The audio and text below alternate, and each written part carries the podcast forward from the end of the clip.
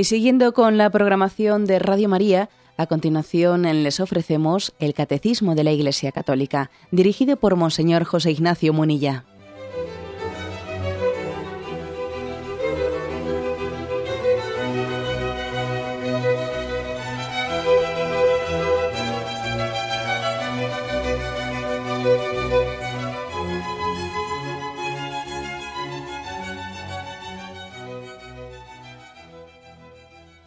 Cordial saludo a todos los oyentes de Radio María. Un día más, con la gracia del Señor, proseguimos el comentario del Catecismo de nuestra Madre la Iglesia. Y hoy cambiamos de mandamiento. Entramos en el quinto mandamiento. Estamos en la tercera parte del, del Catecismo, quiero recordar. ¿eh? El Catecismo tiene tres partes. La primera parte referida al credo, la segunda parte del Catecismo referida a los sacramentos y a la liturgia, la tercera parte referida a los mandamientos, a la moral, es en la que estamos, y la cuarta parte es la de la explicación del Padre Nuestro y sobre la oración. O sea que estamos en la tercera parte del catecismo, ya bastante avanzados, ¿eh? y en el quinto mandamiento en concreto. Es el punto 2258. Bien, primeramente introduce el quinto mandamiento con dos textos bíblicos, uno del Antiguo Testamento y otro del Nuevo Testamento. El del Antiguo Testamento es sencillamente el no matarás. Un versículo tan sencillo como este, ¿no? de, dos, de dos palabras. Éxodo 20, 13, no matarás. Habéis oído que se, y, y, uno del Nuevo Testamento, perdón, Nuevo Testamento, Mateo 5, 21, 22, dice, habéis oído que se dijo a los antepasados, no matarás, y aquel que mate será reo ante el tribunal. Pues yo os digo, todo aquel que se encolerice contra su hermano será reo ante el tribunal. O sea, que es un pasaje del Nuevo Testamento en el que Jesús recoge el Antiguo Testamento, habéis oído que se dijo a los antepasados, no matarás. Jesús recoge la tradición del Antiguo Testamento, de la ley mosaica, y además todavía añade, pero yo os digo que el que se encolerice contra su hermano, el que tenga un espíritu violento, ¿eh? pues también él está pecando contra este quinto mandamiento. Será reo ante el tribunal de Dios. Por lo tanto, Jesús, él está acogiendo el Nuevo Testamento y está llevándolo a plenitud, como lo hemos visto también en otros, en otros temas. ¿no? Jesús da plenitud al Antiguo Testamento, no lo deroga, lo hace suyo y lo lleva a plenitud. Bien, eh, yo creo que, en primer lugar, una primera, un primer comentario, comentario importante es, lo siguiente. Estamos ante una negación que afirma, una negación que afirma. Es verdad que la mayoría de los mandamientos de la ley de Dios están en una formulación negativa. Pues no matarás, no robarás, no dirás falsos testimonios ni mentirás, etcétera. La mayoría de las formulaciones son en negativo, pero es una negación que afirma, ¿no? ¿Y qué es lo que afirmamos aquí? Pues lo que afirmamos es muy claro. Afirmamos viva la vida. Viva la vida, que puede parecer una redundancia, ¿no? Decir viva la vida. Pues claro, la vida, la vida se vive, ¿no? Y la vida, la vida eh, la entendemos como algo que estamos llamados a vivirlo en plenitud, ¿no? a vivirlo, viva la vida, ¿no? En el fondo es lo que se esconde detrás del el no matarás. Un aprecio por el don de la vida, un aprecio por nuestra vocación al amor. Es caer en cuenta de que el hecho de nuestra existencia, de nuestra existencia, es algo maravilloso. Nuestra existencia es un milagro, ¿no? En la pura lógica, lo fácil sería no existir. ¿eh? La no existencia sería la consecuencia bueno, pues de, del no amor. Si no existiese amor, pues no, no habría existencia, ¿eh? no existiría el ser. Por lo tanto, hay que caer en cuenta de que detrás del, no matarás se nos invita a crecer en sensibilidad hacia lo que es la vida, crecer en sensibilidad, no acostumbrarnos a eso, ¿no? Que comience el día y nosotros digamos, eh, la, la, vida, la vida es un don que me ha sido de nuevo eh, ofrecido en, este, en esta jornada que ha comenzado. Es maravilloso esta existencia. Bueno, esto es muy importante. Aquí hay un texto, se nos remite en este punto del catecismo a uno de los puntos primeros, al 356, ¿no? que lo vamos a, pues a meditar. 356 eh, es un texto maravilloso que, que dice, todas las criaturas visibles, perdón, de todas las criaturas visibles, solo el hombre es capaz de conocer y amar a su Creador. Es la única criatura en la tierra en la que Dios ha amado, que Dios ha amado por sí mismo. Solo Él está llamado a participar por el conocimiento y el amor en la vida de Dios. Para este fin ha sido creado y esta es la razón fundamental de su dignidad. Bueno, es decir, que es un texto que, en primer lugar, después de habernos, eh, de habernos invitado aquí el catecismo a que no nos acostumbremos nunca eh, a, lo que es la existencia, todavía se enfatiza más que la existencia del ser humano, a, diferencia del resto de, la creación, pues todavía le da una dignidad especial. Solamente el hombre eh, ha sido creado a imagen y semejanza. Solamente nosotros tenemos la capacidad de tener una relación personal con Dios. El hombre ha sido creado, dice, ha sido amado por Dios por sí mismo. El resto de las criaturas han sido amadas por Dios, claro que Dios las ha querido, pero las ha querido en función de nosotros, en función de ofrecérnoslas, ¿no? Para que sean para el servicio del hombre, para todavía adornar más la relación de amor que Dios tiene con nosotros. El resto de la creación, sí, Dios la quiere, pero la quiere como para ofrecérnosla en regalo. Esto para ti, porque te quiero. Es, esta es la lectura ¿no? que hace la revelación de lo que es la creación. Bueno, como, imagináis, ¿no? como podéis suponer, digo que aquí detrás del, del no matarás hay un viva la vida, ¿eh? un viva la vida que es, que es que tenemos que cultivar mucho. Tenemos que cultivar mucho. Mm, tenemos una cultura, una cultura muy proclive a, a ser mm, poco agradecida. Me llamó la atención que no hace mucho fallecía fallecía en París sobre Manuele, pues una, una religiosa pues muy popular en Francia, que durante muchos años, además ha fallecido casi, casi centenaria, casi ya iba a cumplir 100 años. Y ella, bueno, tuvo un funeral, un funeral en que estuvo presente toda la iglesia francesa, ella había estado durante muchos años en países musulmanes viviendo la caridad y en los últimos años en Francia. Estaba toda la iglesia francesa en aquel funeral e incluso también el gobierno francés. Era una institución, una religiosa que era pues, un, símbolo de la, de la caridad, ¿no? una especie de Madre Teresa de Calcuta francesa. Bueno, pues er, hubo providencialmente un periódico francés, Le Figaro, había realizado cinco días antes de su fallecimiento una, una entrevista sobre Manuele, una entrevista. Y ella, pues, que estaba bien de salud para poder hacer esa entrevista, ¿no? Ella contaba pues cómo mm, daba gracias a Dios por el don de la vida, por cómo podía, había podido amar, que la vida había sido una ocasión para amar y que esa era la razón de existir de, su vida, ¿no? especialmente en las chabolas en las que ella había vivido pues allá en el Cairo o en, en, algunas zonas de Egipto donde ella había vivido una buena parte de su vida, ¿no? Y cómo ella había sido muy feliz amando y olvidándose de sí misma, ¿no? Y dando gracias por el don de la vida.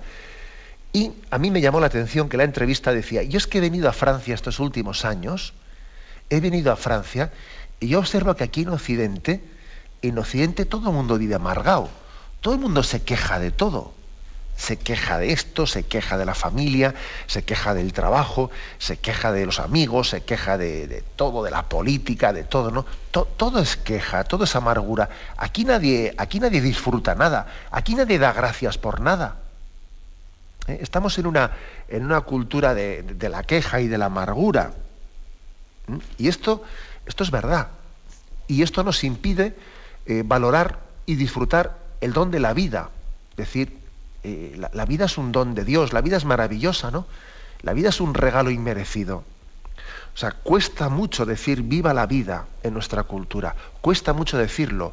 Parece una canción de Coca-Cola, o sea, parece, parece algo que, que, no es verdad, que no sale de nosotros. ¿Eh? Claro, cuesta, ¿por qué? Porque sin darnos cuenta estamos todos impregnados, estamos todos condicionados por una cultura de la queja, de la amargura, eh, etcétera, etcétera, ¿no? Hay mucho asqueo, ¿eh? hay mucha también percepción de la vida que, bueno, que aquí estamos, ¿qué hacemos? Pues ahora tiramos para adelante, existimos, ¿no? Como si la vida fuese fruto de, bueno, que de un azar que no tiene sentido, pues vamos tirando para adelante, etcétera. Y, lo fuerte, lo fuerte del asunto es que eh, hemos llegado, la cultura de la muerte, que está muy presente en esta, en esta sociedad, la cultura de la muerte que comenzó, que comenzó por dejar de reconocer el don de la vida, se comenzó por dejar de reconocer el don de la vida como algo, algo que nos supera, ¿no? Algo que nos es dado. Cuando uno deja de entender la vida como algo que te ha sido dado, un don, y el don se da y se recibe, pues ¿qué ocurre? Pues que entonces se comienza por dejar de ser agradecido y se llega, se concluye en reivindicar la muerte. Hemos llegado a reivindicar la no existencia. Esta es la cultura de la muerte. Y lo fuerte del asunto es que esto se presenta como si fuese un avance, ¿no?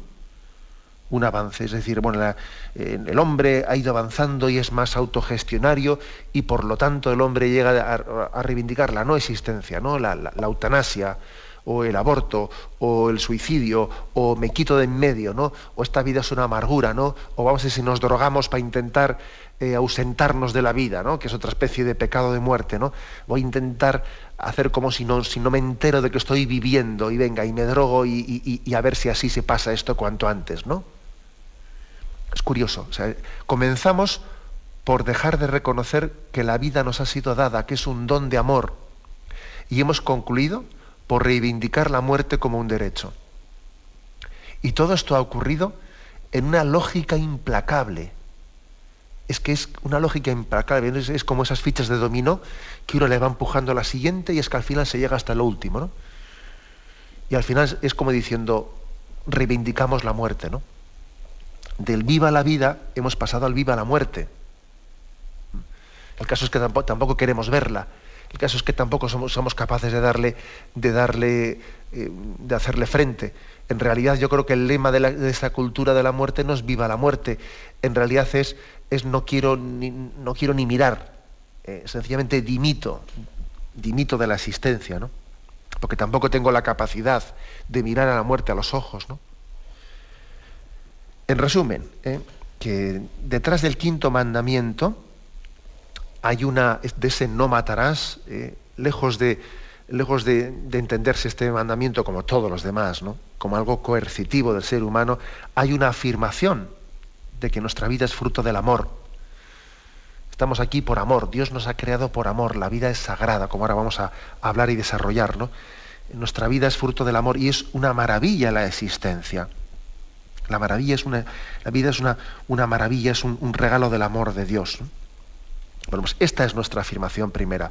¿Qué tenemos que intentar hacer a lo largo de toda la explicación de este quinto mandamiento que vamos a desarrollar? Pues crecer mucho en acción de gracias en acción de gracias, ¿no?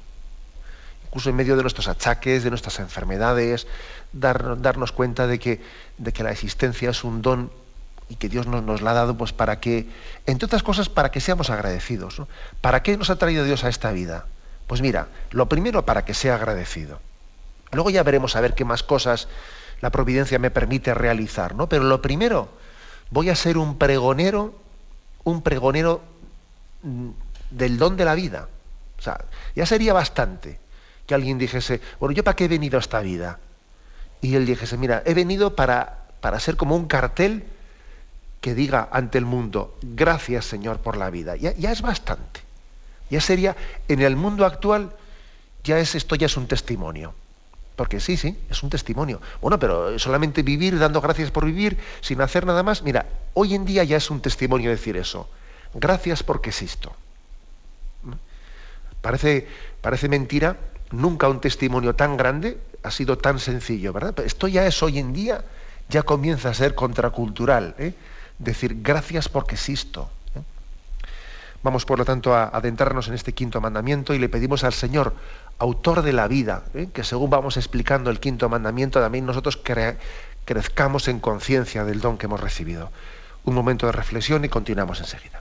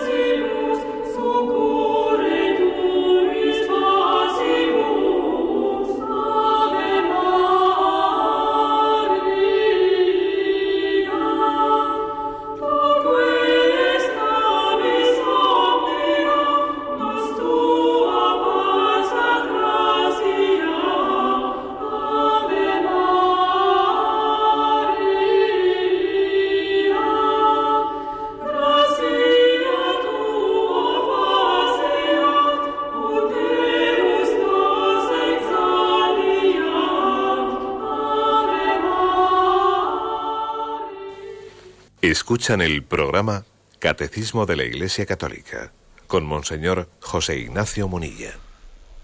Continuamos la explicación del Catecismo de la Iglesia Católica. En concreto estamos introduciendo el quinto mandamiento. El primero de los puntos, el 2258, dice así. La vida humana es sagrada porque desde su inicio es fruto de la acción creadora de Dios y permanece siempre en una especial relación con el Creador, su fin, único. Solo Dios es Señor de la vida, desde su comienzo hasta su término. Nadie, en ninguna circunstancia, puede atribuirse el derecho de matar de modo directo a un ser humano inocente. Bueno, pues la primera afirmación, la vida humana es sagrada. Sagrada. Eh, la verdad es que creo que esta afirmación que hacemos nosotros, es decir, tutelamos la vida, sustentamos el valor de la vida en la relación directa que tiene con Dios. Esto, lógicamente, un creyente no lo podrá entender. Perdón, un no creyente, ¿no? Alguien que no crea en Dios, pues, eh, pues puede ocurrir, deseamos, por supuesto, ¿no? que haya no creyentes que también reivindiquen el valor absoluto de la vida. Deseamos que haya que los no creyentes también reivindiquen y seguro que habrá muchos no creyentes que por supuesto que también digan que la vida que la vida debe ser respetada incondicionalmente. Pero es verdad que tienen un problema, ¿eh? Tienen un problema serio y es cómo, cómo sustentar esa afirmación, en qué sustentarla. sin, sin esa afirmación a que la vida ha sido creada por Dios, y que por lo tanto Dios es el único dueño y señor de la vida y que la vida nos ha sido dada y que no somos dueños, por lo tanto, ¿no? Porque claro, si la vida te la das tú, entonces tú eres dueño de ella, pero si te ha sido dada, entonces tú tienes que respetar lo que te ha sido dado, ¿no? Eres, eres de alguna manera, administras algo que te ha sido dado, lo administras, pero no eres dueño absoluto de ello. Claro, digo que que el que no es creyente, el que rechaza ese origen sagrado de la vida, tiene un problema. El problema de, en qué, eh, cómo lo explica, eh, en qué lo sustenta, ¿no?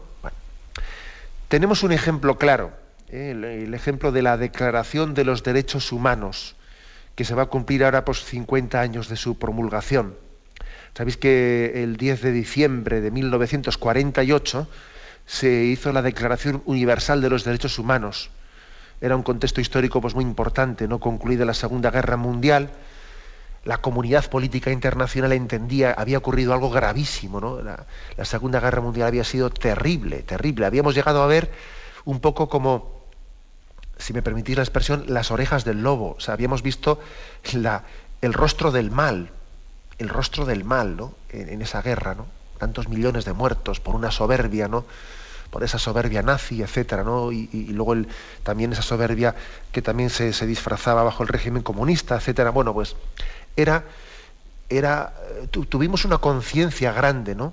De que había habido un valor, un valor sagrado que se había puesto, se había cuestionado que era la vida. La vida había pasado a ser en esa guerra, pues un instrumento de usar y tirar, ¿no? Un instrumento en favor de, de mi victoria, de mi yo, de mi soberbia, ¿no? Bueno, pues era un momento de gracia, porque es verdad que una guerra, el sufrimiento, el dolor, nos hace sensibles, ¿no? Y, suscita en nosotros el deseo de reflexionar, de, llegar a, los fundamentos, ¿no? A, confesar lo, esencial, lo fundamental. Bueno, pues en ese contexto histórico es cuando se hizo la Declaración Universal de los Derechos Humanos. Y claro, poner a todo el mundo de acuerdo es muy difícil. Pero claro, es verdad que en aquel momento, estoy seguro que hoy en día esta declaración humana no se hubiese hecho. Actualmente esta Declaración Universal de Derechos Humanos difícilmente hubiese podido realizarse.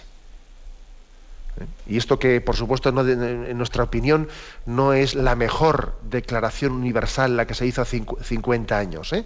Tenía sus, sus, problemas, como ahora voy a, voy a comentar. Pero desde luego, aunque no era la más perfecta, y aunque no llegaba a reconocer que la vida es un don de Dios y, es sagrada porque tiene en, Dios su origen, no llegaba a reconocer eso.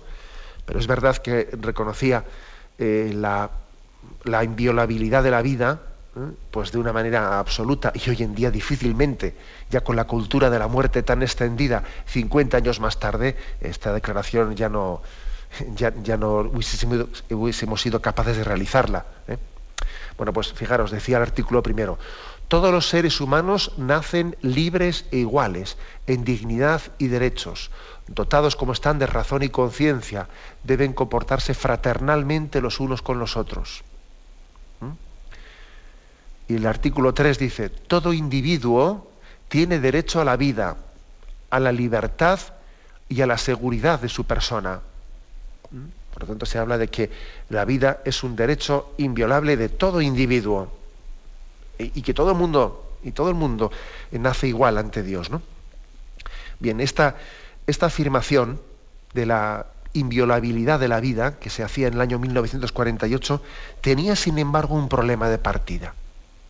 Y es que claro, un consenso tan grande en el que también entran creyentes y no creyentes, etcétera, suponía eh, ese consenso el, no reconocimiento del origen sagrado de la vida. Y he aquí el problema, fijaros bien. ¿eh? La historia, 50 años después, nos ha venido a demostrar que cuando no está claro el por qué la vida es sagrada, por qué la vida es inviolable, cuando no está claro por qué la vida es algo indiscutible, que hay que respetar siempre, cuando no está claro el por qué, la razón última, es decir, que eh, es, porque nosotros decimos porque es que tiene en Dios su origen, si no está claro el por qué, al final se, termina cuestionando el qué. La historia nos lo ha demostrado. Si no está claro que la vida es inviolable porque Dios es el autor último de la vida, al final se termina cuestionando ya no el por qué, sino el qué mismo, y se termina diciendo la vida no es inviolable. Y si la vida me viene bien a mí, pues mira, para un, pues yo cojo y la sacrifico. Y si a mí me viene bien, pues sacrificar embriones, pues para yo tener, pues sacrifico embriones humanos. O si el niño me viene mal, me lo quito de encima. O si ahora mismo, pues el anciano acaba siendo un estorbo, pues ya vamos a hacer un aligeramiento de la muerte, etcétera, etcétera. ¿eh? Es decir, que cuando se, se niega o no se reconoce o no se confiesa el por qué la vida es inviolable, porque tiene un origen sagrado en Dios, la experiencia nos dice que con el paso del tiempo se termina negando el qué, o sea, el hecho de que la vida sea inviolable. Es impresionante, por ejemplo, que han pasado 50 años y ahora mismo hay un debate muy fuerte, 50 años después, existen presiones para que con motivo del 50 aniversario se, introduzca una especie de apéndice, apéndice a esta Declaración de Derechos Humanos, en la que se diga que el aborto es un derecho humano, un derecho más. Pero vamos, eh, pero ¿cómo puede usted hacer esa reivindicación? ¿Cómo se puede hacer esa reivindicación? No existe, ¿no? Ahora mismo un, esto no, es ninguna tontería, es una posibilidad real, ¿no?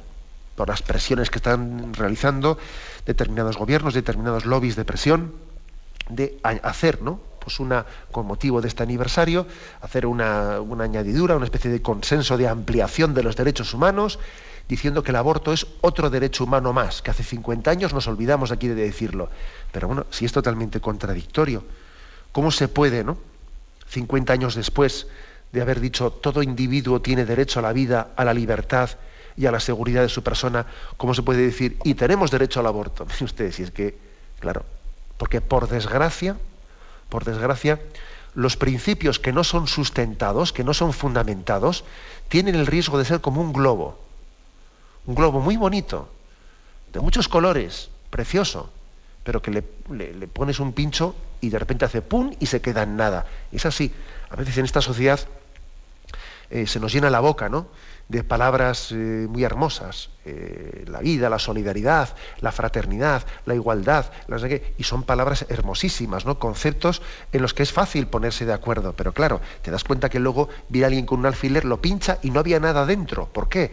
Porque son en el fondo conceptos políticamente correctos, pero que no están sustentados en una visión de la vida en una metafísica, en una, en, una, concepción del hombre, antropológica del hombre que tenga base y tenga sustento. Son globos bonitos, pero que, claro, que, no tienen contenido. Porque como digo, les falta el porqué, el por qué la vida es inviolable. ¿Por qué? ¿Eh? Bueno, pues este es, eh, este es un debate importante, como veis. En este punto 2258 se afirma la vida humana es sagrada, y aquí la palabra sagrada se utiliza no en el sentido metafórico de la palabra, ¿eh? porque nosotros utilizamos la palabra sagrado pues en un sentido muchas veces metafórico. Oye, esto no me lo toques, ¿eh? que para mí es, para mí lo de una persona dice, oye, para mí lo de echar una siesta después de comer es sagrado. Bueno, bien, ese es un término como podéis observar metafórico, ¿no? Tengo que echar la siesta porque es sagrado. Eso es metafórico. Pero aquí no. Aquí se utiliza el término sagrado no en el sentido metafórico. Cuando se dice la vida humana es sagrada, se refiere a que, a que tiene su origen en Dios. Hay un acto creador de Dios explícito. ¿eh?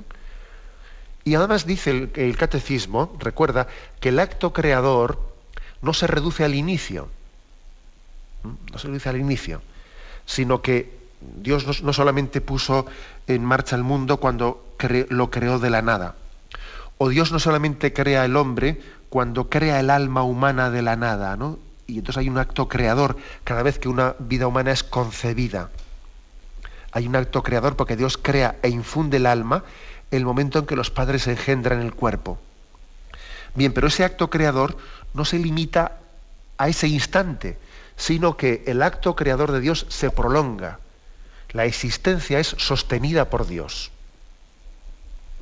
Y tenemos, por lo tanto, dice aquí, permanece siempre una especial relación con el Creador. Estamos en continua relación con Él. En Él vivimos, nos movemos y existimos. Eh, o la vida es también como un cordón umbilical, del cual estamos recibiendo continuamente de Dios ese don. Y entonces la afirmación eh, solemne es esta. Solo Dios, dice el catecismo, es Señor de la vida. Hay un señorío sobre la vida, ¿no? Y ese señorío lo tiene Dios. Dios te, Dios te la dio, Dios te la, te la pedirá. Eh, vengo a pedirte la vida. Yo te la di. Y ahora vengo también a pedírtela para luego entregártela en plenitud. Pero eso es el señorío que solo Dios tiene. El hombre no es quien para pedirle la vida a otro. Dame tu vida. ¿Pero qué me estás diciendo? Me estás pidiendo lo que no es tuyo. Eres un ladrón. Cuando el hombre mata, es un ladrón porque se está rogando eh, pues un señorío que no tiene. Pero sin embargo Dios sí es Señor. Aquí se puede decir aquello de Job, ¿no? El Señor me lo dio y el Señor me lo quitó, bendito sea el nombre de Dios. Ahora, cuando decimos que Dios viene como ladrón, ¿eh? como ladrón eh, a, pedirnos la vida, no se refiere, ahí la palabra ladrón en, en esa parábola evangélica, la palabra ladrón no se refiere a que no es de Dios, no, se refiere a que viene sin avisar, ¿eh? como el ladrón que viene sin avisar. Pero Dios, Dios no es ladrón, Dios es Señor y dueño de la vida. No te pide algo que no sea suyo, Él te lo ha dado. Y te vuelve a pedir la vida, pero te la, vuelve a pedir para dártela en plenitud. Este es el señorío de Dios. Solo Dios es Señor de la vida.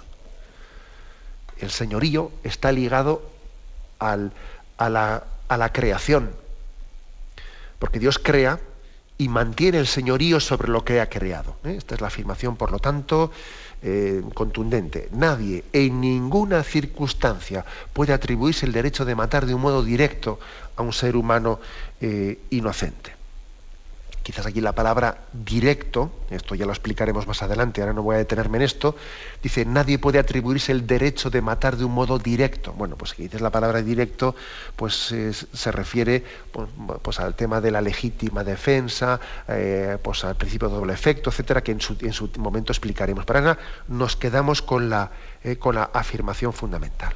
Tenemos un momento de reflexión, continuamos enseguida.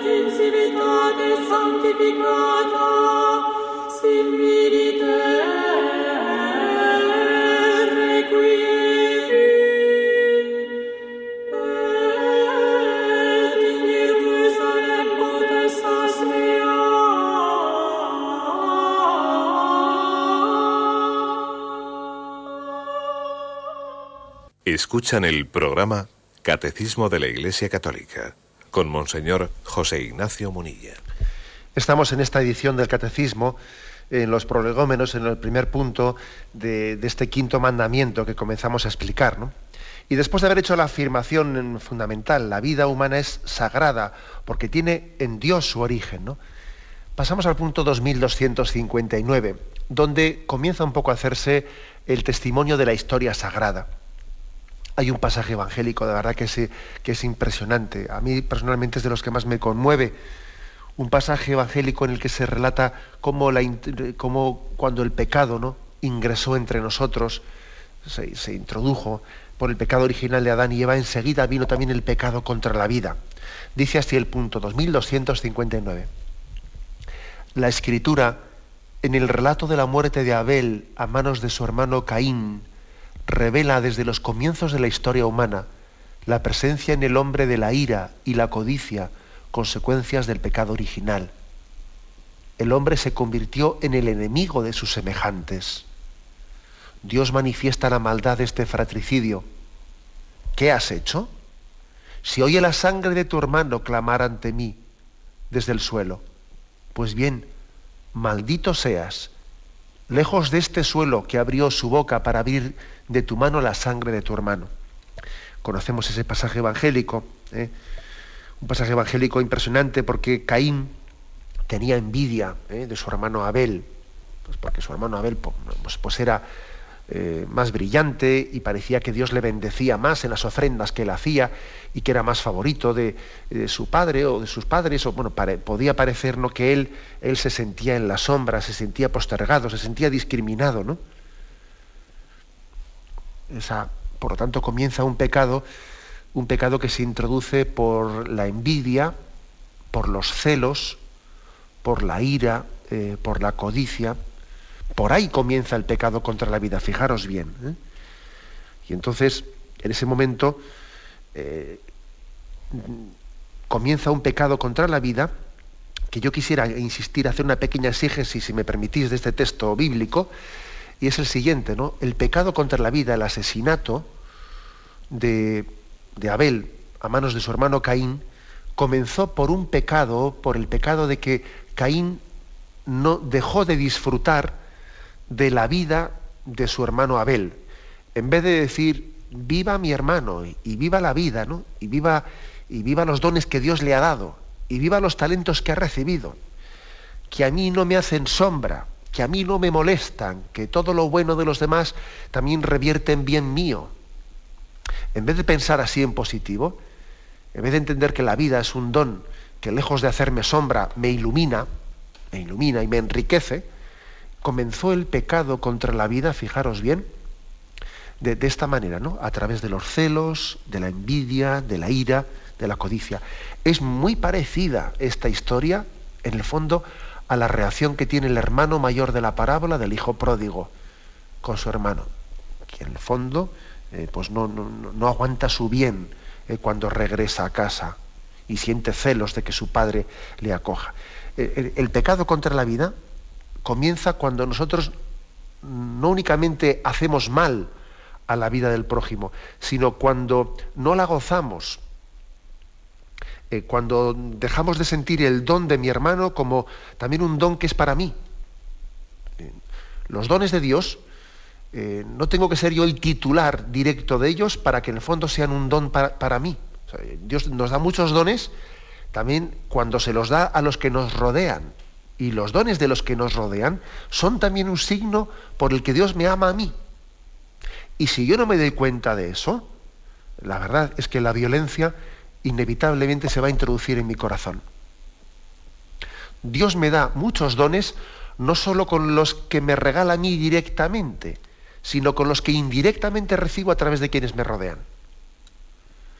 Luego aquí hay una, una opción, ¿no? Una opción de gratitud a Dios por el don de la vida, recibida comunitariamente, no solo individualmente, sino recibida comunitariamente, o de lo contrario, pues, pues estamos abocados a, que los demás son enemigos para mí, son mis competidores, me hacen sombra, mi hermano es mi enemigo, ¿eh? y entonces tengo que negarle a él para afirmarme yo. O sea, fijaros bien por dónde se introdujo el pecado contra la vida. El don de la vida no puede ser afirmado individualmente, no como contradistinto de los demás. No, no, no es contradistinto, es, es complementario, se suma a todo. Los dones de Dios se suman. Y lo que Dios ha hecho en mi hermano es también un don para mí. Así se introdujo el pecado contra, contra la vida. ¿eh? Y bueno es que lo, que lo, que lo meditemos. ¿Eh? Si yo siento a, a los que me rodean como mis competidores, si sus dones a mí me entristecen, ¿eh? si sus dones a mí me entristecen. Esto puede ocurrirnos. Se dice que, en la India, eh, bueno, esto me imagino que será algo, eh, pues no, sé, no, sé, si será cierto, bueno, se, o se cuenta como un cuento, pero bueno, que, lo importante es la moraleja del cuento. Se dice que en la India hay un, pájaro que se llama Nibo, que, que tiene la característica de que cuando hace buen tiempo, el pájaro está triste y no canta.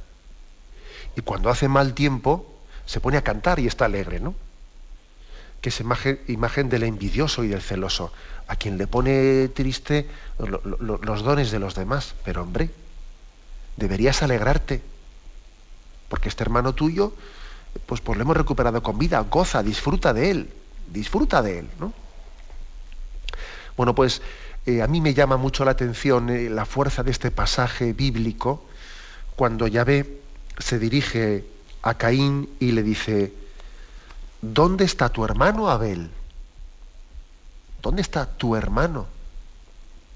No le dice, oye, ¿dónde está Abel? No, no, le dice, ¿dónde está tu hermano? Parece como que el otro, el otro no se quiere desentender de ello, ¿no? También vuelvo a, eh, a recordar esa cierta similitud que existe con el pasaje de la parábola del hijo pródigo, ¿no? Cuando el hermano mayor dice, este hijo tuyo, y el padre le responde, ese, este hermano tuyo, que es hermano tuyo.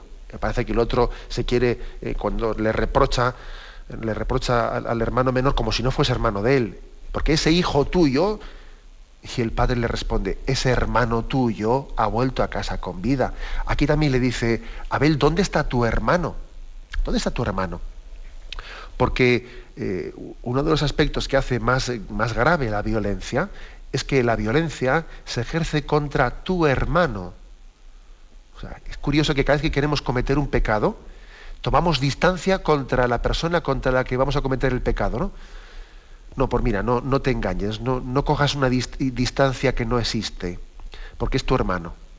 Ese contra el que vas a ejercer la violencia es tu hermano. ¿Mm? Luego no, no digas, no te escudes en que este no es nadie para mí. Sí es para ti. Sí es para ti, aunque quieras negarlo. Aunque quieras hacer como, como, si, no lo, como si no lo conocieses, ¿no? Recuerdo que no hace mucho, comentando el catecismo, decíamos también cómo eh, solemos escudarnos en la impersonalidad ¿eh? para después pecar contra el prójimo. Claro, es mucho más duro pecar contra alguien si tengo de él una, con él una relación personal, ¿no? Pero impersonalizo mi relación con él, para mí este no es nadie, y luego peco contra él y así me remuerde menos, ¿no? Porque parece que no es nadie. Es tu hermano. ¿eh? Le dice, Abel, ¿dónde está tu hermano? ¿Mm? Y la contestación de, de, Abel es propia de alguien que le ha molestado que le digan tu hermano, me ha molestado. ¿Acaso soy yo el guardián suyo?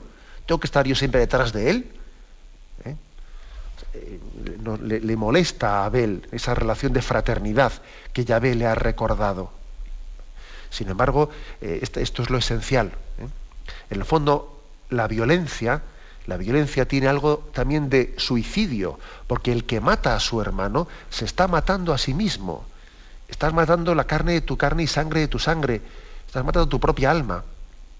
Porque ese ser humano que estás matando es tu hermano y en tu hermano estás matando tu propia alma. Tu propia alma estás matando, ¿no? Bueno, por eso hay una, eh, una, un interrogatorio que está como en el fondo tocándole la conciencia. Tu hermano, ¿qué has hecho? ¿Dónde está tu hermano? Y en ese momento Yahvé tiene una, una forma de reaccionar impresionante. ¿Qué has hecho? ¿Qué has hecho? Tú eres consciente de lo que has hecho. No es una pregunta, claro. El qué has hecho, Yahvé ya sabe lo que has hecho. Sino que es un hacer caer en cuenta de la gravedad del paso que ha dado de matar a su hermano. Se oye la sangre de tu hermano clamar a mí desde el suelo. Es decir, el clamor de los inocentes llega a Dios, ¿no? Igual que el clamor de Egipto cuando estaba en la esclavitud llegó a Yahvé que escuchó el clamor de su pueblo, el clamor de la sangre de los inocentes ha llegado hasta mí. La sangre de los inocentes, ¿no? La sangre de los inocentes no puede, no puede quedar mm, sin respuesta. Dios escucha la voz de los débiles. Dios la escucha. ¿eh? Aquí hay, por lo tanto, una, una imagen de Yahvé, que es la injusticia, aunque parezca que tenga la última, la última palabra, sin embargo no es anónima ante Dios. A Dios le llega ¿eh? la injusticia, ese clamor del inocente, y Dios la atiende, ¿eh? la atiende. Se oye la sangre de tu hermano clamar a mí desde el suelo. Maldito seas, lejos de este suelo que abrió su boca para recibir de tu, de tu mano la sangre de tu hermano. La verdad es que es, fortísima ¿no? Eh, este diálogo en el que Yahvé le dice a Caín, maldito, maldito. Como, como sabéis, sin embargo, ese maldito no supone que Yahvé desprecie la vida de Caín, porque después dice, cuidadito con poner la mano sobre Caín, hay de aquel que mate a Caín. ¿Eh? Es curioso, o sea, aunque Yahvé eh, repudie ¿no? con fuerza el pecado que Caín ha cometido, sin embargo, después dice, cuidadito que nadie ponga la mano sobre Caín, que de eso que de eso solamente Yahvé, eh, solamente Dios será dueño y señor de lo que haya que hacer con él. Cuidadito con que vosotros ahora eh, escudándose en el mal que le ha hecho, os erijáis eh, aquí vosotros en señores y, dueños de la vida contra él. No matéis a Caín, no matéis a Caín. ¿eh? Esta es otra nueva, otro nuevo, digamos, pues llamada en favor de la vida, el no matéis a Caín. Bien, lo dejamos aquí, continuaremos si Dios quiere a partir de mañana. Ahora vamos a dar paso a la intervención de los oyentes. podéis llamar para formular vuestras preguntas al teléfono 917 107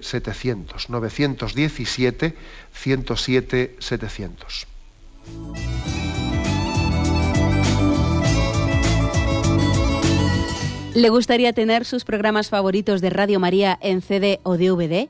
Ahora es posible.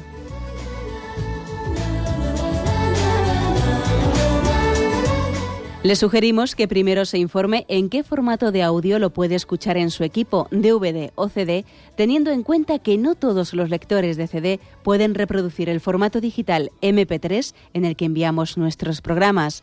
Y luego, si quiere en su casa esos programas que tanto le gustan, solo tiene que escribir una carta a Radio María, Paseo Lanceros 2, primera planta 28024, Madrid indicando si lo quiere en CD o DVD y cuántos programas. También le rogamos que escriba su nombre, dirección y no se olvide de facilitarnos un teléfono de contacto para cualquier duda que nos surja.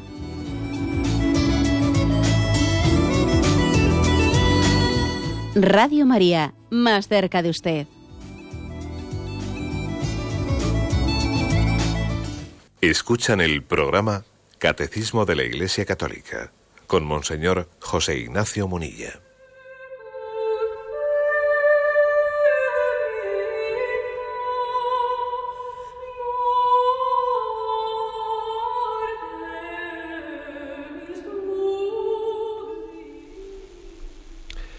Sí, buenos días, ¿con quién hablamos? Hola, buenos días, padre José Ignacio.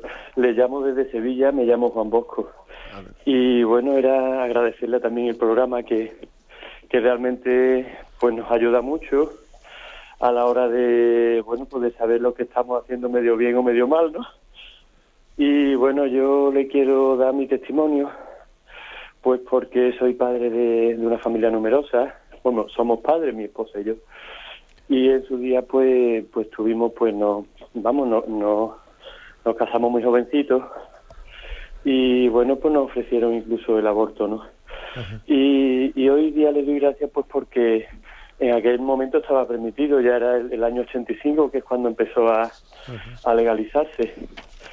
Y bueno, estas son cosas que nos duelen, ¿no? Porque yo no tenía ni trabajo, ni, ni piso, ni, ni nada. Y bueno, pues mm, nos miramos los dos a la cara y decidimos ir para adelante. Y hoy en día, pues no nos sobra, de, nos, al revés, nos sobra de todo. No, no nos falta, digamos, nada de lo material, pero lo que desde luego no nos falta es la alegría en casa. Tenemos ocho hijos y, y la verdad es que es una, una bendición verlo en la mesa del comedor, que parece aquello la, la maestranza de Sevilla. Es una mesa redonda, nos vemos todas las caras y la verdad es que es una bendición. Entonces, pues no sé cómo darle gracias a Dios por tantas cosas como ha hecho en nuestra vida.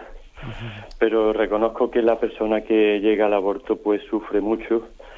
De hecho, mi esposa este último verano pues pues tuvimos un chiquitito que no llegó a nacer, por, fue un aborto natural y entonces pues la he visto durante todo un año muy triste, muy triste, muy triste. Y entonces pues eso quería yo también hacerme partícipe a las personas que estén pensando abortar, que, que por supuesto que recurran a otra cosa.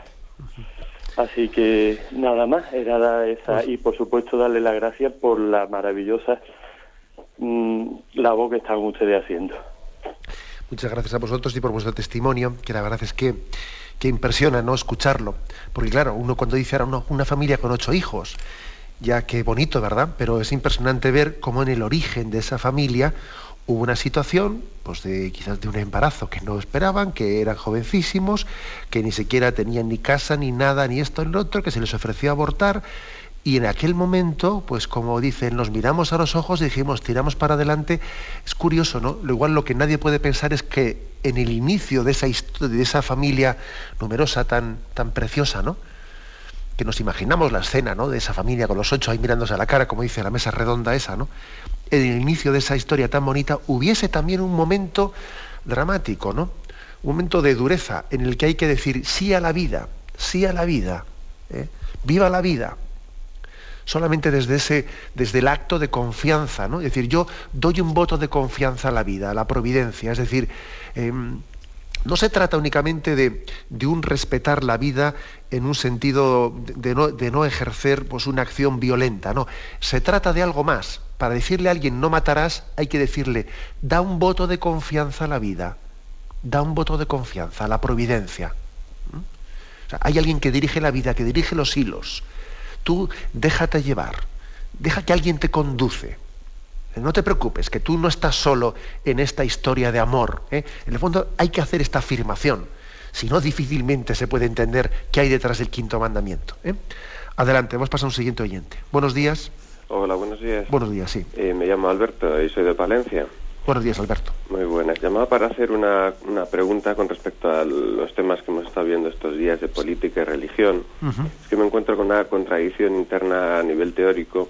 Eh, por ejemplo, cuando oigo hablar que en los países islámicos de Medio Oriente, pues que está prohibido los cultos de otras religiones, que impera la ley islámica, estas cosas, pues luego veo lo que pasa en Turquía, eh, que, salen pues eh, unas manifestaciones a favor de, del Estado que tienen, que es laico y, y confesional, en contra de los islamistas que están moderados, que están en poder, y soy partidario de ellos. Digo, bueno, es bueno tener allí un Estado confesional y laico.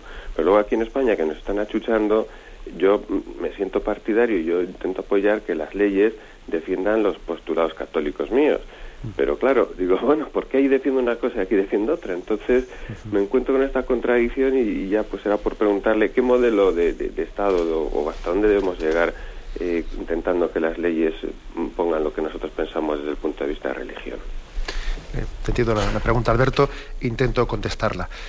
Vamos a ver, eh, la verdad es que el, modelo, es verdad que el mundo islámico no, existe una tradición, no existe una tradición de, una aconfesionalidad. Y entonces es, bastante más complicado, porque no existe la tradición, el principio de libertad religiosa en ese mundo islámico. Pero nosotros creemos que hay dos modelos, ¿eh? dos modelos. Quizás podríamos decir que el modelo ideal, el ideal, digamos en teoría, en pura doctrina, en pura doctrina, pues el modelo podría ser, debería de ser, tal y como el catecismo dice, pues el que eh, nuestro marco constitucional eh, confiese explícitamente pues, eh, pues a Dios como autor primero, es decir, que tenga un marco confesional reconociendo plenamente el señorío de Dios. Ese es el marco ideal.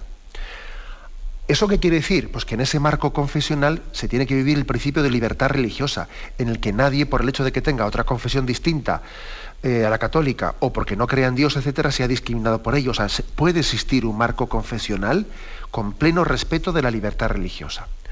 Ahora bien, yo creo que al mismo tiempo que decimos esto como desideratum último, también después partimos de la realidad y queremos que en la situación actual en la que vive Occidente de, gran secularización, este no es el marco en el que nosotros quisiéramos pues una, legislación eh, confesional. No, porque sería irreal, porque esa, legislación sería como impuesta frente a un mundo muy secularizado e increyente. Nosotros no, no queremos que se confiese a Dios en las leyes eh, de una manera impuesta, sino que sea, el pueblo profundamente creyente y católico el que él desde abajo arriba vaya haciendo unas leyes cristianas. ¿no?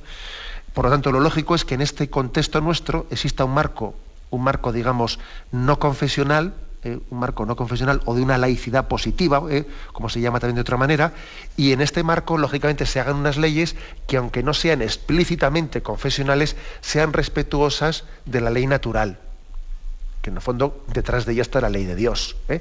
Por lo tanto, que aunque en este marco no se confiese explícitamente la ley de Dios, sí desde un marco a confesional o a constitucional se esté respetando en última instancia la ley natural. Esta es la distinción que yo haría. ¿eh? No sé si te he liado mucho, pero vamos. ¿eh?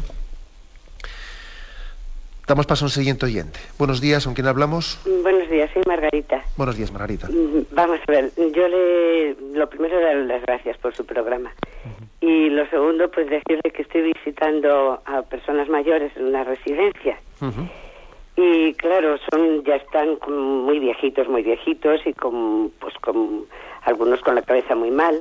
Pero los que tienen la cabeza lúcida, pues todos te dicen que, que qué hacen aquí y, es tan difícil el, el explicarles que, que, su vida tiene valor que, que, no sé, me gustaría que, que de alguna manera rezara por ellos y además que no sé, nos dijera cómo se lo podemos explicar. De acuerdo.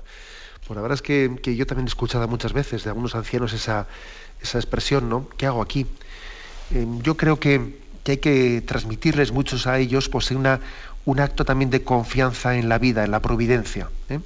Mira, si el Señor te quiere aquí en este momento, seguro que tiene designios importantes ligados a, ti o a usted, ¿no? Decirle a ese anciano que este momento de su vida es muy importante, porque en el fondo es el momento cumbre, culminante de su vida, en el que él también tiene que entregarla. Y el testimonio, el testimonio de un anciano, ante sus hijos, ante sus nietos, ante la sociedad. El testimonio de alguien que valora la vida como un don, que, ofrece a Dios también ¿no? las limitaciones, porque las limitaciones de, pues de la enfermedad son grandes, ¿no? Y solamente en la confianza en Dios se pueden vivir en paz y, y en alegría. Yo creo que el testimonio de alguien que muere en paz es un testimonio maravilloso. De hecho, aquel centurión lo que le convirtió fue ver cómo moría Jesús. Realmente este era el Hijo de Dios, pero ¿cómo puede morir alguien perdonando? ¿Cómo puede morir alguien en paz? Poniéndose en manos de Dios, ¿no? Cuando él estaba acostumbrado a que la gente muriese rabiando, muriese desesperada, muriese asqueada, ¿no? El testimonio de la buena muerte es el mayor testimonio que podemos dar ante el mundo. Y me remito a Juan Pablo II, y el testimonio de buena muerte que Él nos dio. Con lo cual yo creo que a un anciano hay que decirle, el testimonio de una enfermedad, de, una ancianidad, llevado con paz, con alegría, es el mayor de los testimonios. Tenemos el tiempo cumplido. Me despido con la bendición de Dios Todopoderoso. Padre, Hijo y Espíritu Santo descienda sobre vosotros. Alabado sea Jesucristo.